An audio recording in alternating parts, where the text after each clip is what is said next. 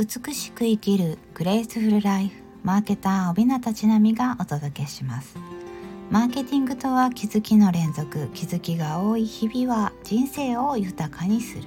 そんなマーケターである私ちなみが人生を生きる中で気づかせていただいたそんな美しい気づきをお届けします。では本日の美しい気づき。それは昨日お話ししたご機嫌ようのおばあちゃまから学んだ気づきです。もう20年も経っていても忘れられないあの瞬間。なぜあんなに心地よく私の記憶に残っているのかそこに着目したいと思います。きっとあの方も私の子供を見て重度のアトピーの子を見てまあ大丈夫かわいそうと思われたのではないかと思うのですね。だけどもその方はまあかわいいお子ちゃまねおいくつなの？と自然な会話をしてくださった。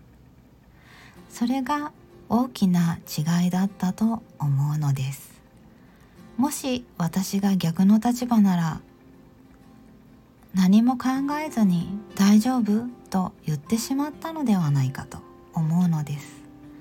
でもあの方は「可愛いという言葉をかけてくださった。ということはその瞬間にみんなが心配していてこの人はそれを頑張って日々生きているのだ。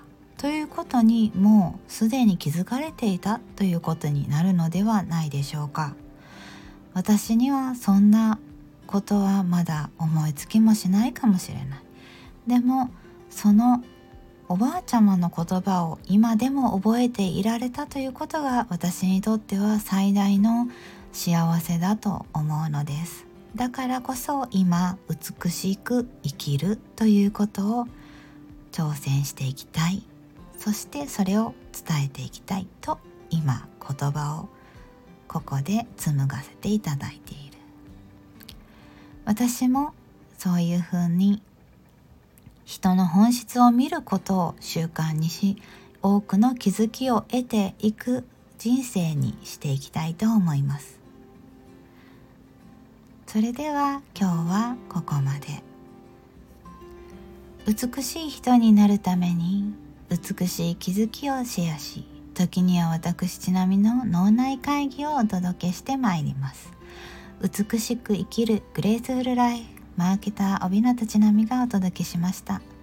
あなた様の日常の中に美しい気づきが少しでも多くなり満たされた人生につながりますように。